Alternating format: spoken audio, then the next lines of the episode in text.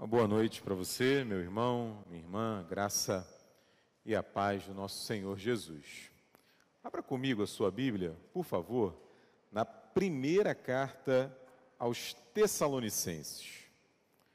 Primeira carta que o apóstolo Paulo escreveu à igreja que estava na então cidade de Tessalônica, hoje é uma cidade que se chama Salônica, ali na Grécia mas naquela época era Tessalônica. Então, 1 Tessalonicenses, capítulos número 3. Eu farei a leitura e peço que você acompanhe o texto aí na sua Bíblia. Eu farei a leitura dos versículos 1 a 13. Na Bíblia que a gente utiliza aqui na igreja, é a página 218 do Novo Testamento. Diz assim a palavra do Senhor. Pelo que não podendo suportar mais o cuidado, a preocupação por vós, pareceu-nos bem ficar sozinhos em Atenas. E enviamos nosso irmão Timóteo, ministro de Deus no Evangelho de Cristo, para, em benefício da vossa fé, confirmar-vos e exortar-vos, a fim de que ninguém se inquiete com estas tribulações porque vós mesmos sabeis que estamos designados para isto.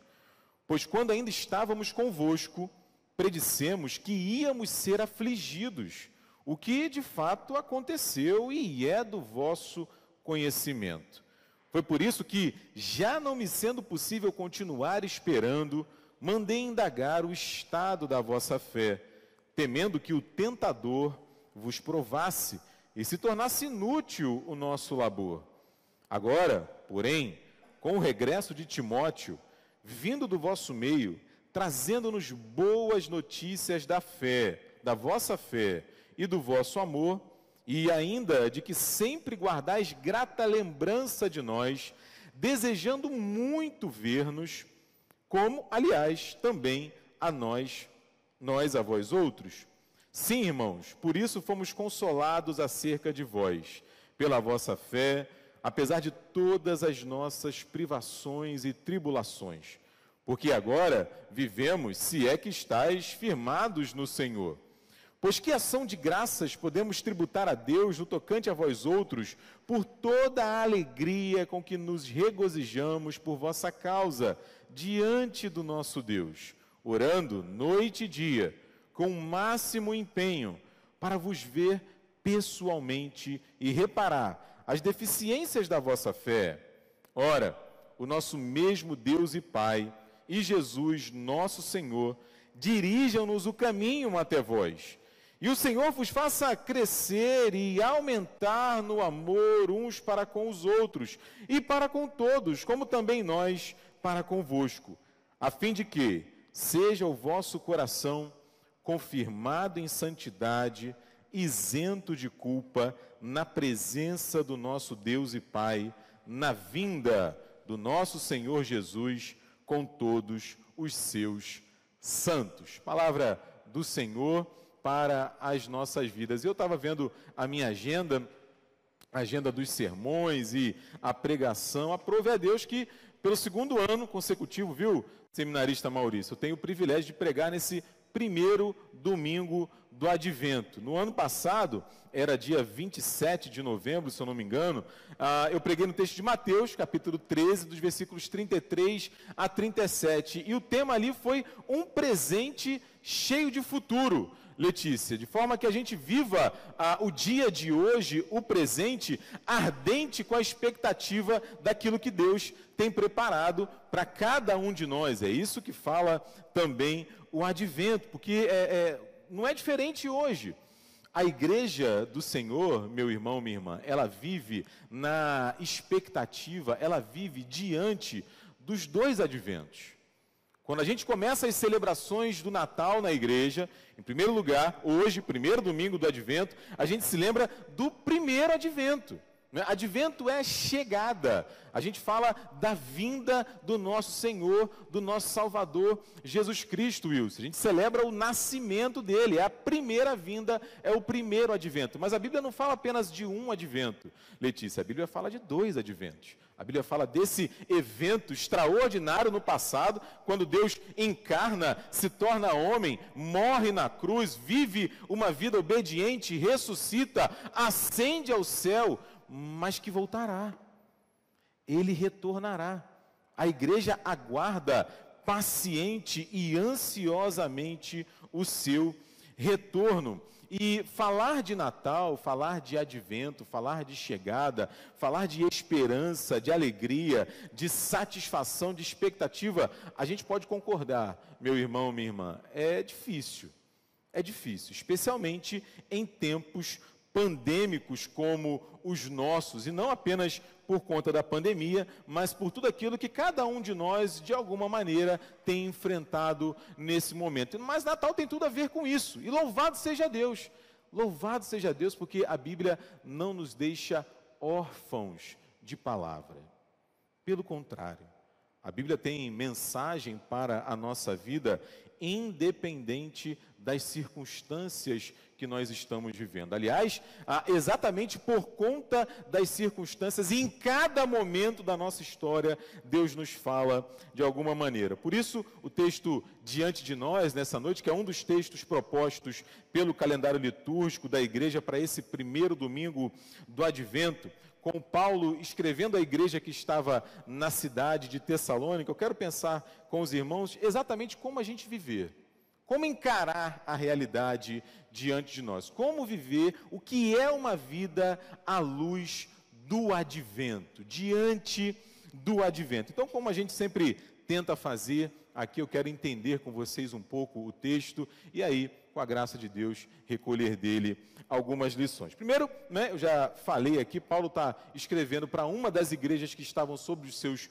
cuidados, a igreja que estava na cidade de Tessalônica, como eu disse, ali na Grécia, uma cidade que ainda existe hoje, uma cidade portuária. Na época era capital da Macedônia, então assim, não era uma cidade é, periférica, era uma cidade importante. E o Paulo planta essa igreja, inicia o trabalho, a comunicação do evangelho ali, junto com os seus cooperadores. A gente encontra essa história no texto dos Atos dos Apóstolos. Atos dos Apóstolos, capítulo 17. Vale a pena depois você dar uma olhada, porque é uma das vezes em que o Paulo sofre por pregar o evangelho. Ele chega na cidade, vai na sinagoga, o pessoal ouve o que ele tem para dizer. Algumas pessoas creem, abraçam o evangelho, mas outras não. Né? E, e, não é que assim, outras pessoas simplesmente não aceitam, não ouvem. Não, elas começam a perseguir o Paulo.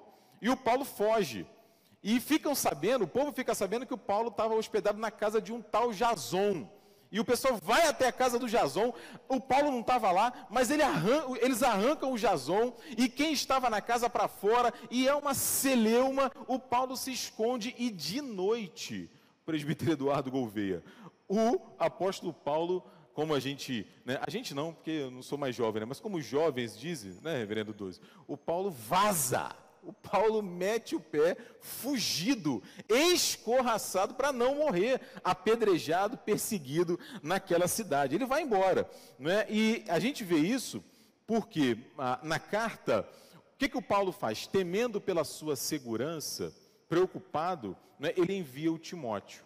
Então Timóteo passa a viajar, a ir até a cidade de Tessalônica para poder não apenas ver como é que o povo estava, mas também para ensiná-los. A gente viu isso, por exemplo, nos dois primeiros versículos aí da, do texto que a gente leu. Né? Se você tiver com a sua Bíblia aberta, você pode acompanhar. E isso incomoda o Paulo de tal maneira que se você voltar ali no capítulo 2, no versículo 17, o Paulo vai dizer que ele se sente órfão. Ele se sente órfão, ele está ele tá com saudade, ele está preocupado, ele quer saber o que aconteceu. Porque se ele que pregou foi perseguido, teve que fugir da cidade, imagine o pessoal que ouviu. Como será que eles ficaram? O que será que aconteceu? E você vê que ele está baseado em Atenas, ele fala isso no texto e envia o Timóteo para lá. E a gente sabe, meu irmão, minha irmã, viajar naquela época não era uma coisa muito simples. Né? Sair dos muros da cidade, pegar a estrada, não é diferente das agruras dos aeroportos que nós vivemos hoje, né, do voo que atrasa, do ônibus que não chega e tal. O risco era de perseguição, de morte, de roubo, de algum atentado. Né? Então o Paulo fica ali apreensivo. Mas aí o Timóteo volta. O Timóteo volta. E é das notícias que o Timóteo traz daquela igreja que o Paulo fala aí dos versículos 6 a 13. E a gente vê, através do relato, do relato de Timóteo, por exemplo, um Paulo agradecido. Olha aí os versículos 6 a 9. O Paulo está regozijando, está aí no versículo 9. O Paulo está consolado. O Paulo está consolado por graças a Deus. Eles ficaram bem, eles continuam caminhando na fé, eles não abandonaram. O Timóteo traz notícias acerca da fé, da maturidade dos crentes daquela igreja. E isso, claro, né, traz alívio, traz consolo, traz alegria para o apóstolo Paulo, a ponto dele dizer, né, expressamente na carta, nos versículos 10 e 11, eu quero ver vocês de novo. Né? A gente não pôde nem se despedir. Eu quero abraçá-los de novo, eu quero encontrá-los de novo. E quem sabe, olha aí o versículo 10 e quem sabe, de alguma maneira, né, ajudar vocês nas deficiências da fé de vocês, ensinar alguma coisa. E também, olha aí os versículos 12 e 13, quem sabe né, auxiliá-los e orar por vocês para que o amor de vocês cresçam. É para que o Pai confirme vocês em santidade, sem culpa, até o dia de Cristo Jesus. E aqui é o ponto, não é que a gente vê o Paulo, um pastor dedicado às igrejas que ele foi chamado para servir, orando, ensinando, preocupado para que aqueles irmãos continuassem a crescer em santificação, em conhecimento do Senhor, em proximidade de Deus, até quando? Até o segundo advento. Até o dia em que Jesus voltar para buscar a sua igreja.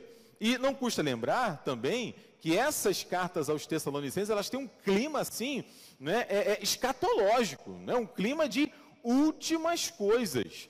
O pessoal estava com, com tanta sede, aguardando o retorno de Jesus, que alguns, inclusive, chega a ser, é, é, no mínimo singular, né, abandonaram o trabalho.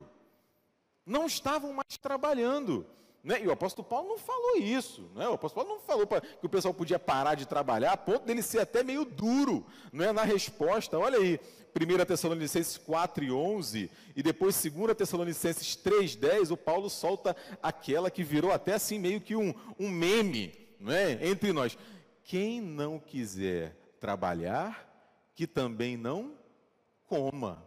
Não é que também não coma. Não é assim. A gente precisa viver com responsabilidade. Então Paulo, ele tranquiliza os irmãos, ele reafirma a volta de Jesus e nesse intervalo, né, enquanto Jesus não volta, ele chama a igreja ao serviço, chama a igreja ao que a gente pode chamar, como eu falei agora há pouco, de uma vida à luz do advento, né? uma vida que aguarda, é, dedicada e pacientemente o retorno de Cristo. Então a gente vai ver isso aqui em quatro lições. A primeira lição está aí no versículo 2. Né? Viver à luz do advento, meus irmãos, é reconhecer, é admitir que eu e você precisamos, em todo o tempo, sermos admoestados, exortados, aconselhados, confirmados. Olha o que ele fala aí no versículo 2. Olha, eu não pude estar aí, né? Eu fui enxotado, eu fui expulso da cidade, mas eu estou enviando Timóteo.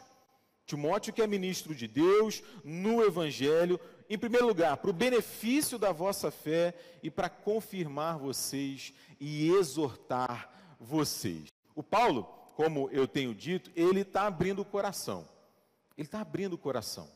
Ele não conseguiu suportar a ansiedade para saber como o povo de Deus ali na cidade de Tessalônica estava. Então ele vai e envia o Timóteo, o que não era incomum, né? era, era, era muito comum, tanto o apóstolo Paulo quanto os outros seus cooperadores, o Tito, não é? é e tantos outros fazerem essa viagem pelas igrejas. E o Paulo disse que eles precisavam ser confirmados e exortados. O que, que é isso? Né? Eu já dei aqui já um, um spoiler do que, que o Paulo está falando. Confirmar e exortar aqui tem a ver com encorajar.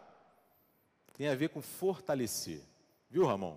Tem a ver com dar aquele gás para o pessoal. O Hendrickson, William Hendrickson, que é um comentarista bíblico, ele fala assim: diante da feroz perseguição e da sinistra campanha de calúnias do lado de fora, ou seja, tinha uma crise do lado de fora da igreja, não é? mas não apenas essa crise, também da falta de maturidade, é? de crescimento moral, intelectual, espiritual dos crentes tessalonicenses, a missão de Timóteo era perfeitamente apropriada. Era não apenas apropriada, era necessária. Ele vai até Tessalônica para fortalecer os irmãos. E não apenas isso, né, para ensinar a eles aquilo que o Paulo não teve nem tempo de fazer, nem tempo de ensinar. E é interessante isso, né, porque uma, uma, a, a exortação, o aconselhamento, o encorajamento, a animação, uma coisa caminha com a outra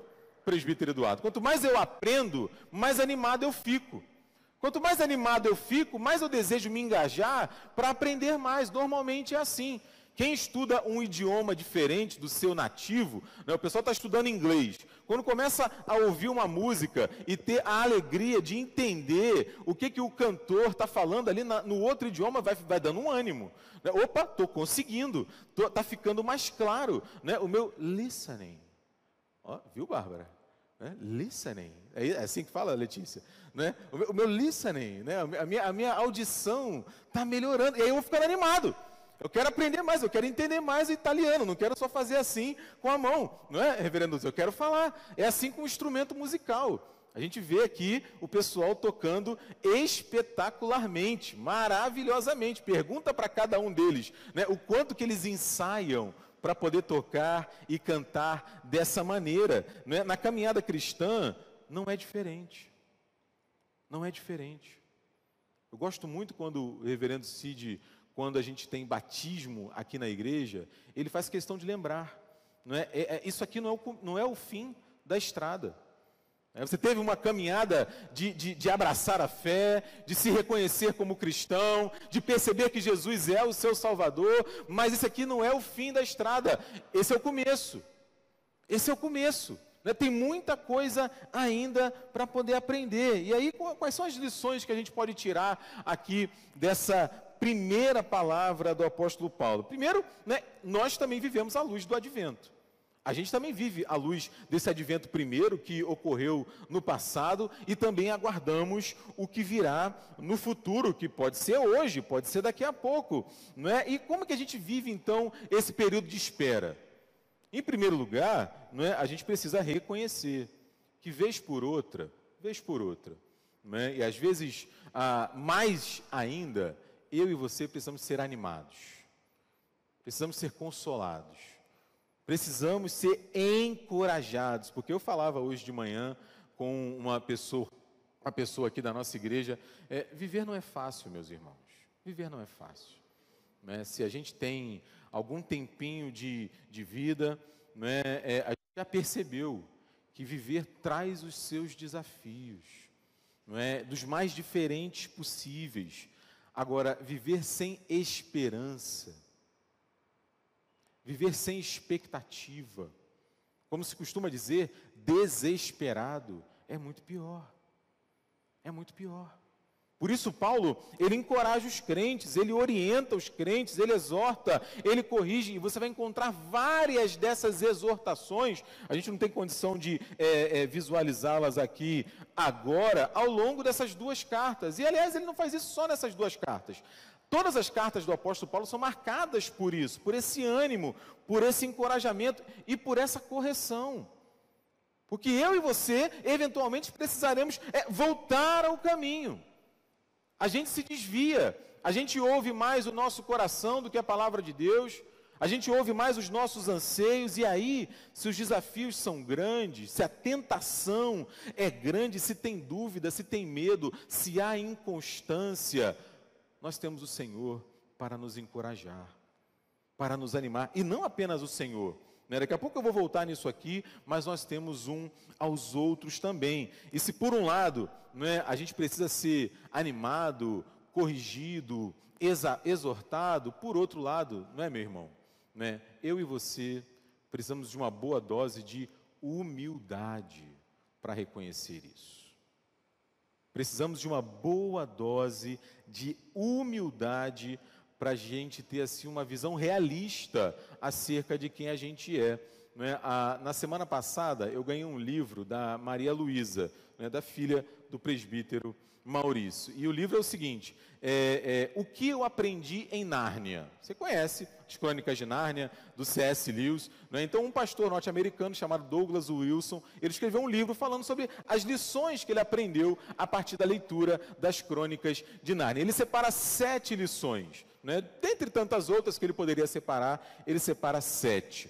Né? E aí me chamou a atenção porque a primeira delas é justamente a autoridade né, autoridade. Primeira lição que ele aprende a, a, partir de Nárnia também é a autoridade. E é engraçado, porque ele fala uma coisa, e eu concordo muito com ele.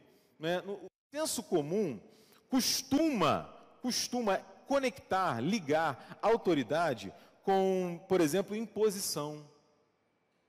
Né? A gente faz isso. Fulano é muito autoritário. A gente está querendo dizer o quê? Que essa pessoa, é, é, ela quer impor as coisas, não tem diálogo com ela. Muitas vezes ela acaba sendo até meio arrogante, meio orgulhosa, acaba tendo uma visão autocentrada da realidade. Parece que ela é um sol, né? e todo mundo gira em torno dela. E muitas vezes a gente fala de autoridade e pensa nisso. Né? Não poderia ser um engano maior. Não poderia ser um engano maior. Quando a gente vai para as crônicas de Nárnia, por exemplo, e você olha a vida do príncipe Caspian, né, você olha a vida do cocheiro, né, mas quem é o príncipe Caspian? Quem é o cocheiro? Não vou dizer. Não vou dizer. Se você não leu, né, tem que ler, tem que dever de casa para essa semana. Semana que vem a gente faz um debate né, sobre as crônicas de Nárnia. O cocheiro era cocheiro em Londres, quando chega em Nárnia, ele se torna o primeiro rei humano de Nárnia, né, sem falar do próprio Aslan. E sem falar, claro, de todas as imagens que essas personagens evocam, que nos lembram o próprio Senhor Jesus. Porque a autoridade não tem a ver com arrogância, não tem a ver com uma visão autocentrada do mundo. autoridade tem a ver com serviço. autoridade tem a ver com humildade. Quem, meu irmão, minha irmã, é mais humilde do que um rei que se faz servo? E não apenas isso, que se faz servo até a morte e morte de cruz. Então, quando Paulo fala que eu e você vamos precisar ao longo da nossa vida sermos animados, aconselhados, exortados, a gente precisa ter humildade para reconhecer isso. E o nosso modelo é o próprio Senhor Jesus. A gente precisa ser ensinável. Isso cabe um exame do nosso coração. Essa é uma primeira lição mas há uma segunda também. Né? Viver à luz do advento, você pode olhar aí os versículos 3 e 4. Tem a ver, meus irmãos, com a gente é, ter uma visão assim realista. Né? Eu já acabei de falar um pouco sobre isso, sobre as tribulações, sobre dificuldade.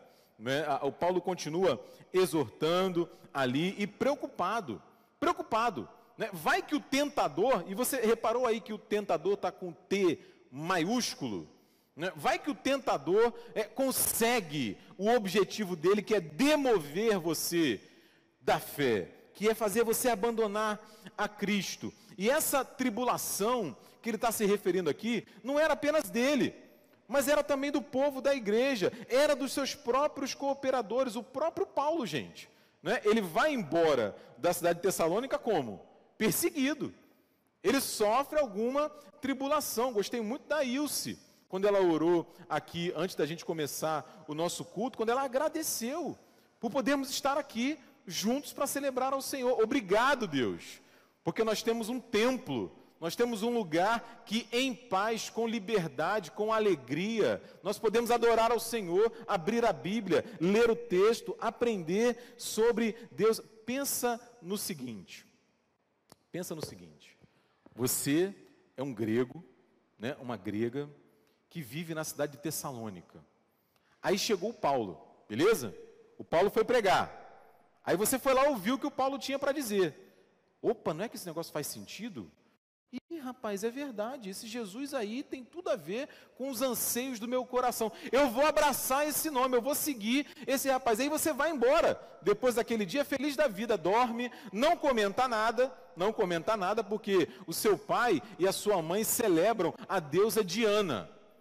Então você fica quieto para ver como é que isso vai se desenrolar. Aí você vai no dia seguinte, cheio de esperança, para encontrar o Paulo de novo. Cadê o Paulo? Olha na continuação do texto de Atos 17, se você for lá depois, você vai ver que Paulo sai de lá e vai para Bereia. Lembra dos crentes de Bereia, né, que examinavam a Bíblia e tal? É nessa, é nessa oportunidade que o Paulo sai correndo de Tessalônica e vai para Bereia. Você que tinha abraçado Jesus no dia anterior, não encontra mais o Paulo. E aí o seu coração começa a se encher de dúvida. Ué, se o homem que está pregando, falando desse Jesus, ele fugiu, né? se esse Jesus não conseguiu proteger ele, que é o, o, o ministro que está anunciando, que está falando, que está pregando, imagine a mim. Imagine a mim dentro da minha família, que ninguém acredita nesse Jesus, ninguém sabe quem ele é. Ah, será que isso é verdade?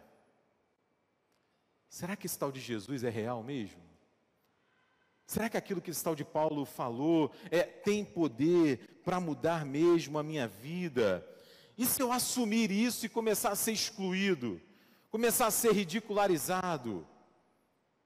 Qualquer semelhança com o nosso tempo, é claro que não é diferente.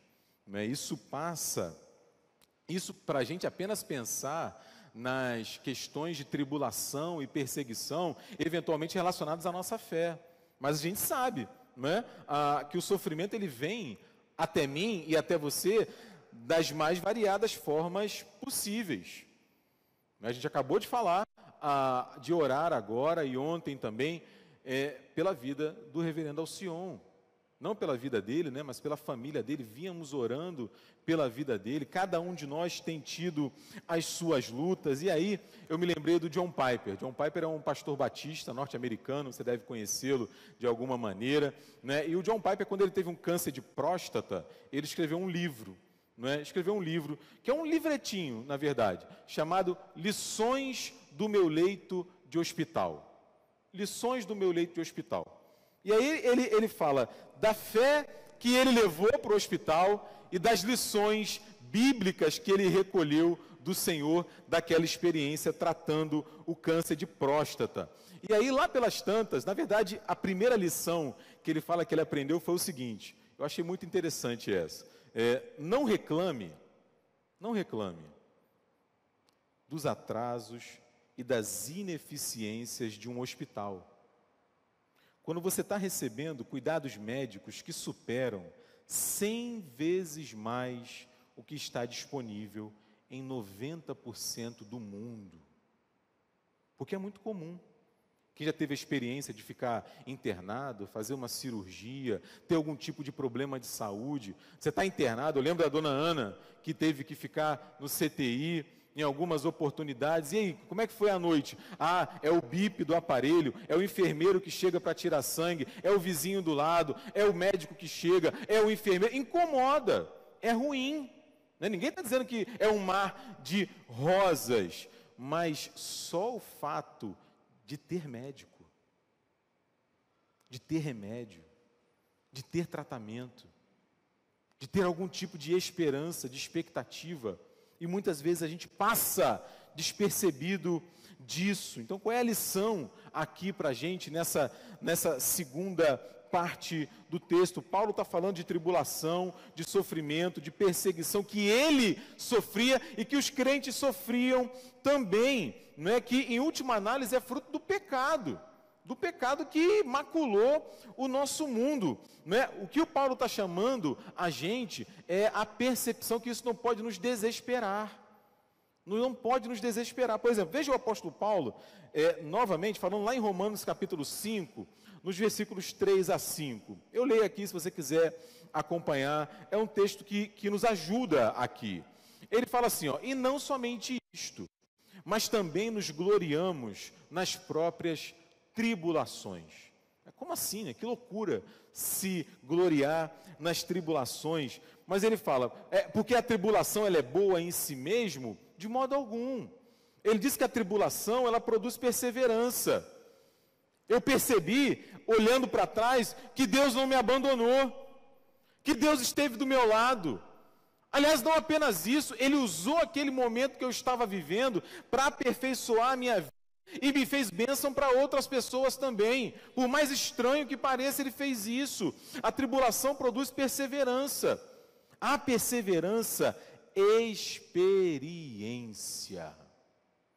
Experiência. Opa, opa, opa, peraí, eu já passei por isso.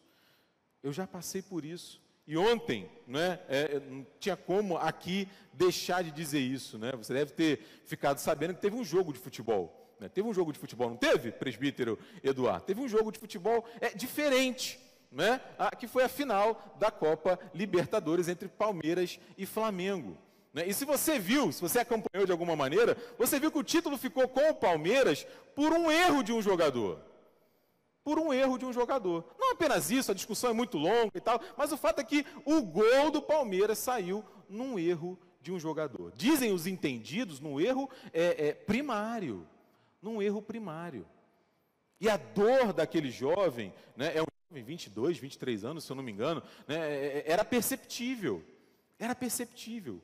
E choveu, choveu nas redes sociais apoio para ele. E o que mais foi dito foi o seguinte: errar faz parte. Errar faz parte. O ideal era que a gente não errasse. O ideal era que a gente aprendesse, não é, ouvindo, ó, não faça isso, não vá por aqui, é, escolha isso, faça melhor. Mas muitas vezes o aprendizado vem pela experiência. Dificilmente esse jogador vai cometer o mesmo erro novamente.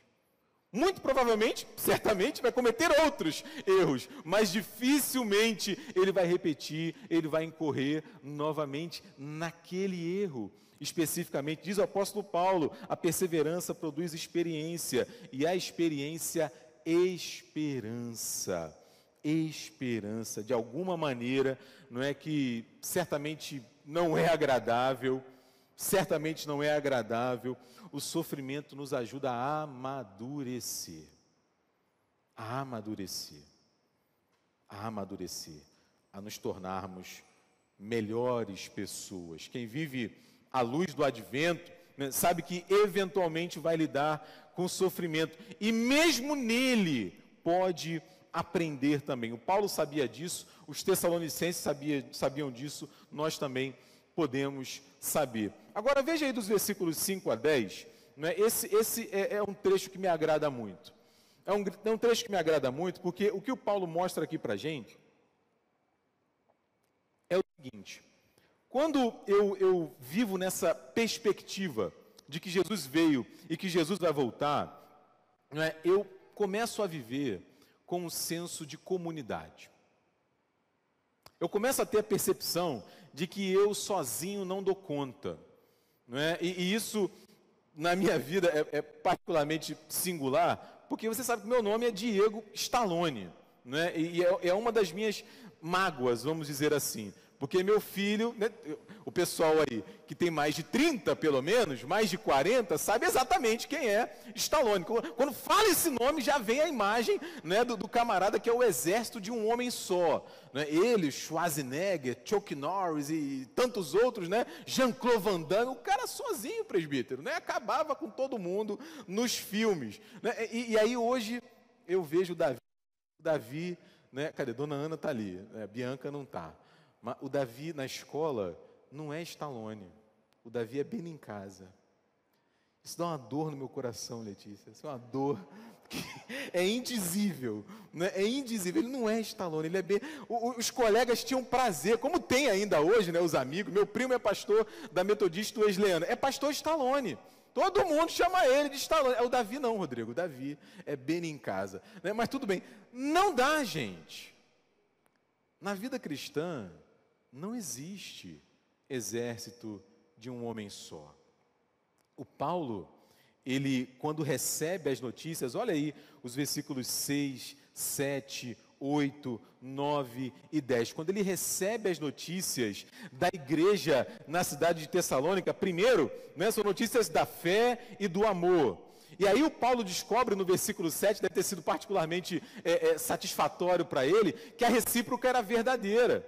Os crentes estão com saudade, querem ver ele de novo, não é? desejam muito vê-lo. E o Paulo é consolado quando ele ouve da fé daqueles irmãos, ouve que eles estão firmes. Né? E o Paulo agradece e ora a Deus de dia e de noite pelo crescimento daqueles irmãos. Mesmo, é, olha, a conexão com o nosso tempo hoje, mesmo distante fisicamente, o Paulo está preocupado com eles.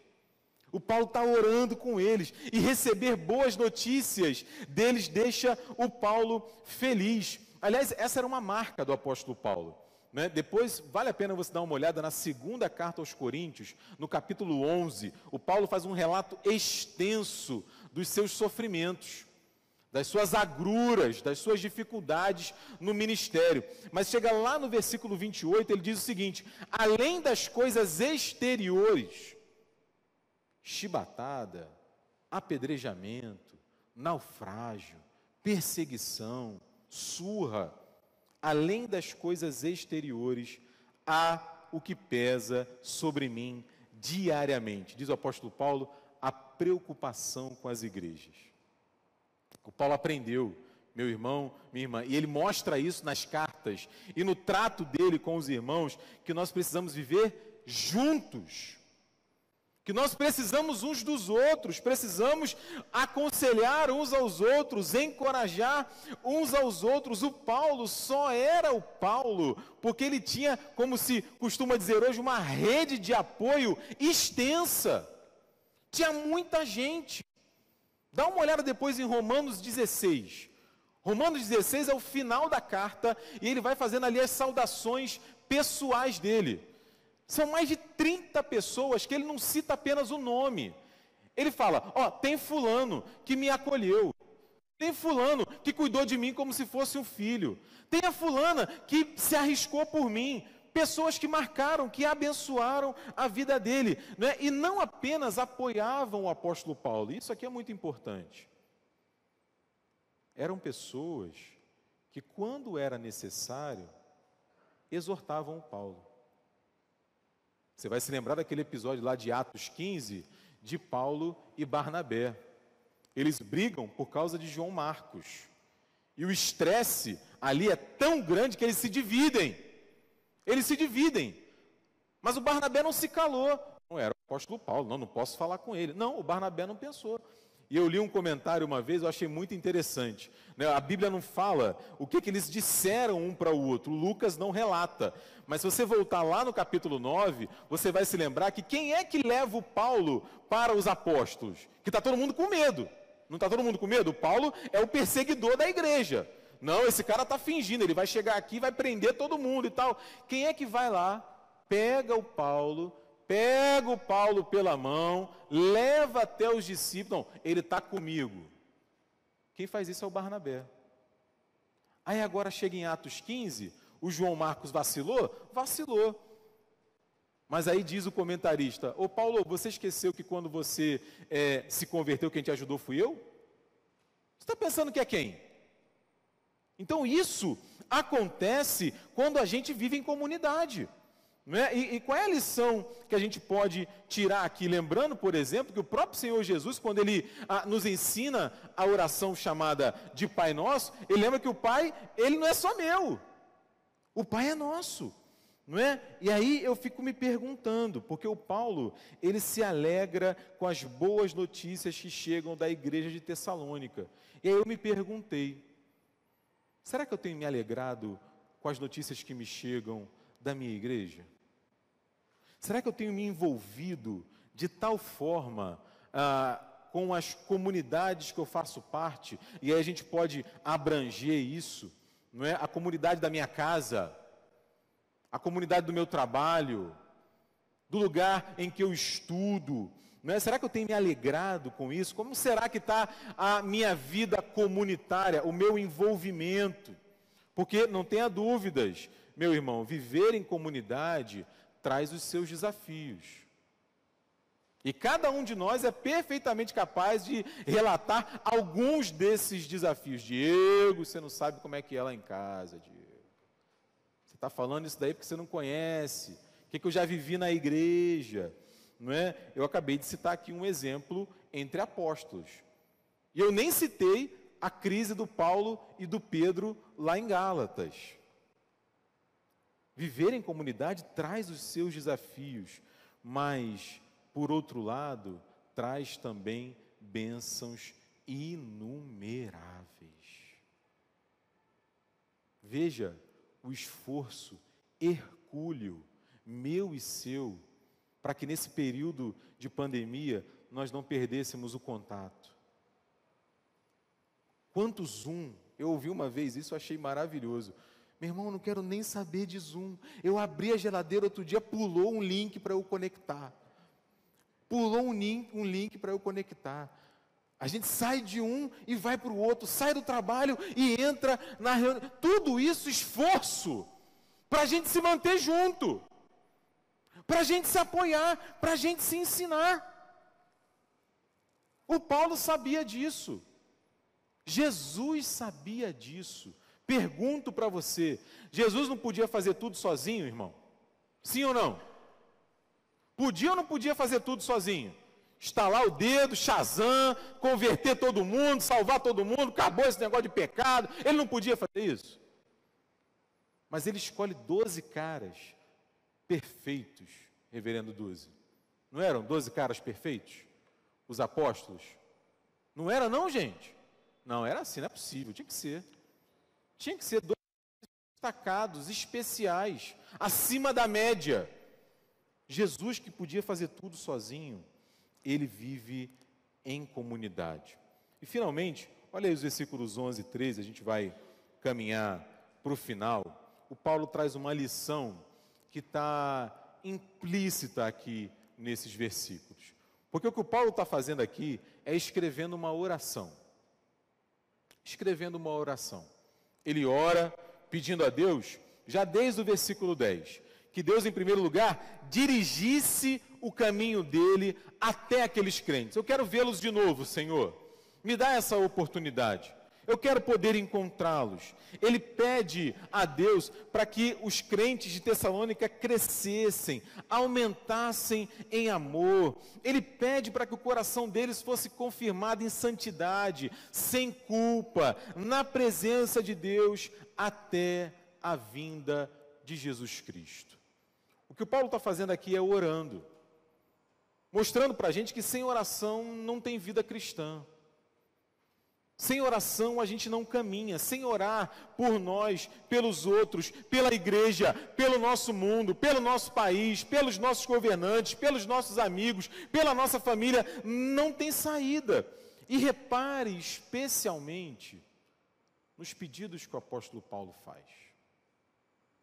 Repare nos pedidos que ele faz. Essa oração ela tem muito a nos ensinar, porque eu, comecei a comparar a oração do Paulo com a minha oração. Será que eu tenho pedido a Deus, por exemplo, por exemplo, a mais oportunidade para ter mais comunhão com você? Será que eu tenho pedido a Deus isso? Ô Senhor, eu gosto tanto do presbítero Eduardo. Me ajuda a estar mais com ele. Me ajuda a ouvir mais o que ele pode me ensinar. Me ajuda a aprender. É, é eu preciso saber como que ele está. Como que está na casa dele. Porque a gente se pergunta, ah, tá tudo bem? E automaticamente a gente responde, tá tudo bem. Mas eu ouvi uma vez e eu aprendi isso. Tudo, gente, tudo é muita coisa. Tudo é muita coisa. Mas será que eu estou preocupado em saber como que você está?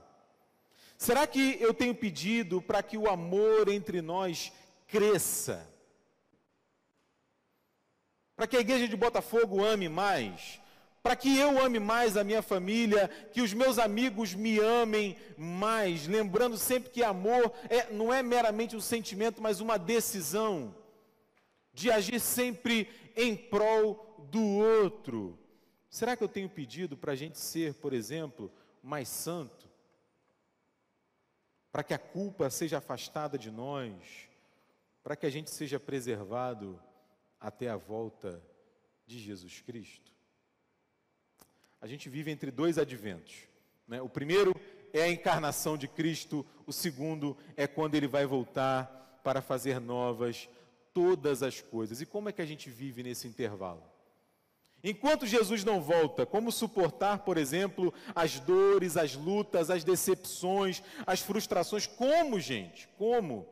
Não se iludir e não se perder em meio às vitórias, em meio às bênçãos, em meio às alegrias que Deus nos concede. O Paulo, ele orienta pastoralmente, Shirley, a igreja de Tessalônica e louvado seja Deus a mim e a você hoje também, com algumas lições do que, é uma vida à luz do advento, que, em primeiro lugar, reconhece que de vez em quando vai bater o desânimo, de vez em quando eu preciso ser corrigido, eu preciso ter humildade para reconhecer isso. Né? Viver à luz do advento tem a ver com encarar, de acordo com a Bíblia, as tribulações, os sofrimentos, as dores, as frustrações. Viver à luz do advento vai dando para a gente um senso de comunidade, de pertencimento, não é? E finalmente, viver à luz do advento me leva inequivocamente a orar por você. E eu espero que leve você a orar por mim também. Deus te abençoe e desde já Feliz Natal para você. Amém?